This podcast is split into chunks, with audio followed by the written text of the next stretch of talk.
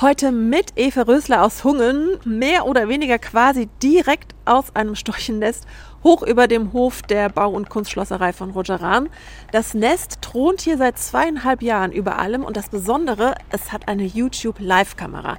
So, und jetzt äh, möchte ich natürlich zuallererst mal wissen, äh, Herr Rahn, wie kommt man denn auf die Idee, mitten auf dem Hof so ein 14 Meter hohes Storchennest aus Stahl zu errichten? Ja, das ist schon ziemlich verrückt äh, mit meiner Idee. Äh, bei mir kommt das ja alles aus dem Herz, alles mit Gefühl. Ich bin der Natur verbunden. Und somit habe ich das Storchennest gebaut und gesagt, getan. Zwei Tage später war das erste Pärchen da. Im Moment ist da ja auch schon wieder ein Storchenpaar, aber äh, die äh, Haus- und Horsteigentümerschaft oben im Nest, die ist noch lange nicht geklärt.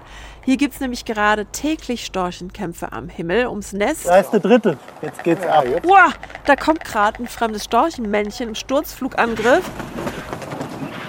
Das stürzt sich auf das Männchen oben im Nest, wird aber erfolgreich vertrieben. Das sah echt beeindruckend aus. Ähm, Bodo Fritz vom Naturschutzbund in. Sie haben sowas ja schon öfters beobachtet und wissen auch, so ein Storch braucht jede Menge Futter.